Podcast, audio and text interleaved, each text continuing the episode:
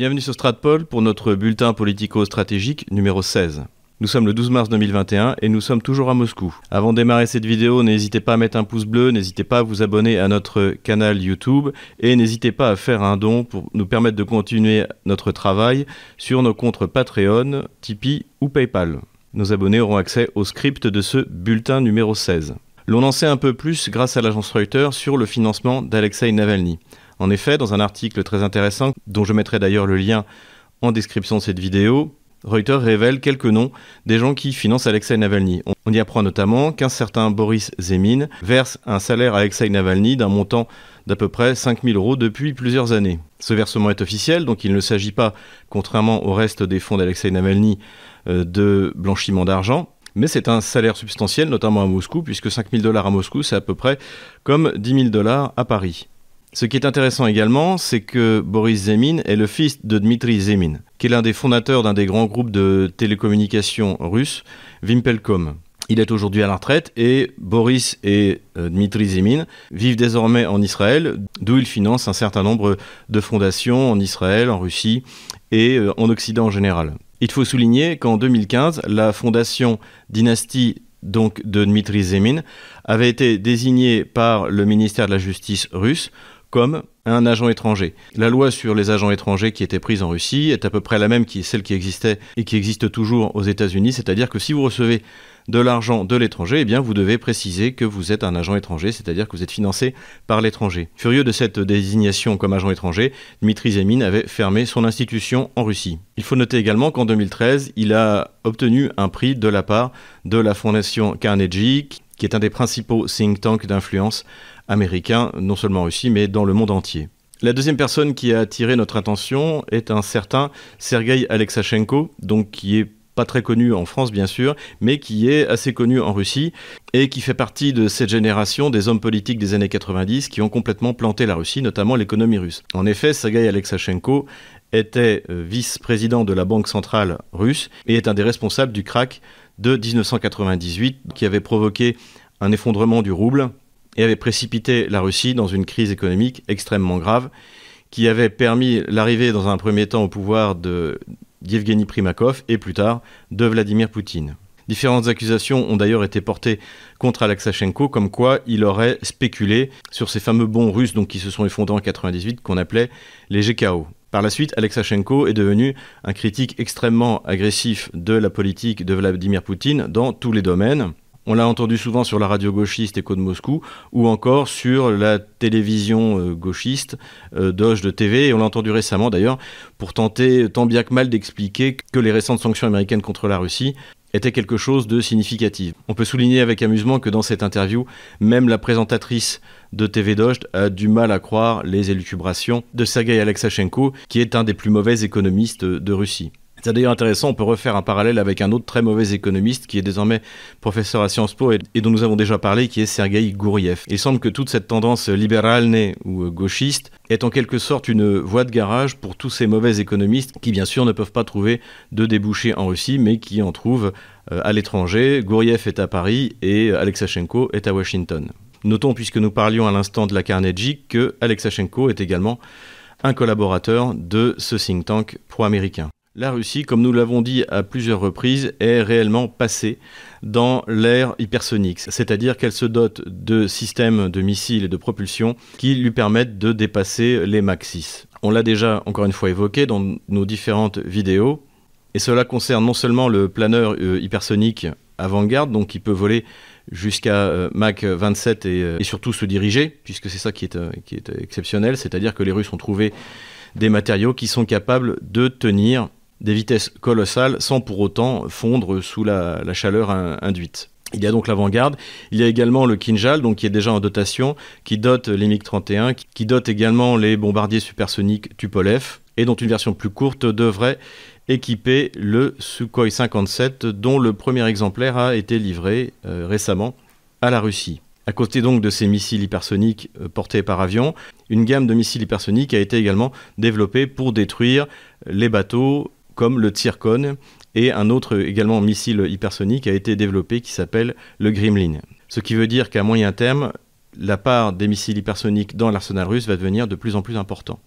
Ces missiles hypersoniques sont un véritable saut qualitatif pour l'armée russe et représentent une telle menace pour les bateaux de l'OTAN qu'on pense essentiellement au groupe de porte-avions américains, puisque en fait un porte-avions américain qui coûte euh, des dizaines de milliards de dollars avec des milliers de matelots, avec du matériel, des, avions, etc., peut être détruit par euh, quelques salves de, de missiles hypersoniques. Donc ce n'est plus seulement une arme, c'est tout un système de dissuasion et c'est d'ailleurs ce qu'a dit le ministre de la Défense Sergei Shoigu en expliquant que les systèmes d'armes hypersoniques représentent une dissuasion non nucléaire. Et c'est ça qui est un aspect extrêmement intéressant de cette arme, c'est-à-dire qu'on a un bouleversement stratégique où la Russie, en matière de dissuasion, a un premier échelon non nucléaire qui est donc ses armes hypersoniques. Donc une technologie à suivre, d'autant plus que dans le cahier des charges du futur intercepteur russe qui doit remplacer le MiG-31, qui serait le MiG-41, eh bien dans ce cahier des charges, cet avion doit être hypersonique. Dernier sujet de ce bulletin, mais pas des moindres, la montée en tension dans le Donbass. J'ai eu plusieurs réactions et plusieurs commentaires sur mon analyse de mon bulletin 14, euh, si je me souviens bien, dans lequel j'expliquais que effectivement il y avait une montée aux tensions, que la censure qui s'abattait sur les opposants au président Zelensky en Ukraine pouvait avoir comme motif la préparation d'une offensive dans le Donbass. Mon analyse avait été que cette offensive ne pourrait avoir lieu qu'au mois de mai, puisque là, en mars et en avril, encore une fois, c'est la Rasputitsa, donc les terrains dans le Donbass sont très difficilement praticables.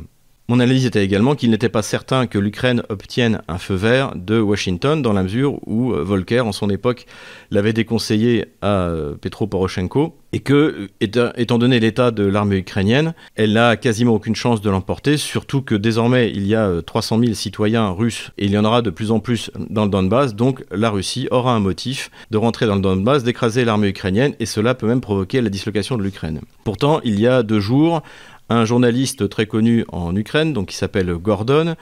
Euh, celui-ci a déclaré que le 15 mars, il allait se passer quelque chose d'important, euh, et tout le monde a interprété ça comme le lancement d'une offensive ukrainienne dans le Donbass. Il faut tout de même souligner que Gordon avait aussi annoncé que les Russes seraient incapables de terminer le pont de Crimée, que la Coupe du Monde de football n'aurait pas lieu en Russie, et il a encore euh, expliqué que Nord Stream 2 ne serait jamais terminé. Même si les spécialistes militaires sont sceptiques sur cette offensive qui aurait lieu au pire moment dans l'année euh, dans le Donbass, il faut noter que certains prennent cette menace au sérieux. Ce que soulignent ces experts russes, c'est que cette offensive dans le Donbass aurait un sens dans le sens où elle serait associée à des offensives partout où l'armée russe peut être impliquée. Ce serait en Transnistrie, ce serait en Ossétie, ce serait en Abkhazie. L'idée serait de saturer la politique russe et l'armée russe par une série de multiples offensives partout où cela est possible, en imaginant que la Russie soit incapable de riposter en même temps sur tous les fronts. Cela suppose donc que ces opérations sont planifiées depuis longtemps, et cela donne une explication supplémentaire sur le fait que les services secrets occidentaux ont sacrifié Alexei Navalny, donc un asset dans lequel ils avaient investi depuis euh, plus de dix ans, mais dans l'espoir de déclencher en Russie une vague de mécontentement et de manifestations afin de déstabiliser le pouvoir en place. En tout cas, ce qu'on peut dire, c'est qu'en ce qui concerne cette dernière opération, ça a totalement échoué. Ainsi, certains analystes russes sérieux jugent cette offensive possible dans la mesure où l'Ukraine et Washington sont dans une impasse qui rappelle celle dans laquelle Washington et Kiev se trouvaient entre avril 2014 et juillet 2014. En avril 2014, les sanctions qui sont prises par l'Union européenne et notamment par la France et l'Allemagne contre la Russie après la réunification de la Crimée sont insignifiantes et font rire tout le monde.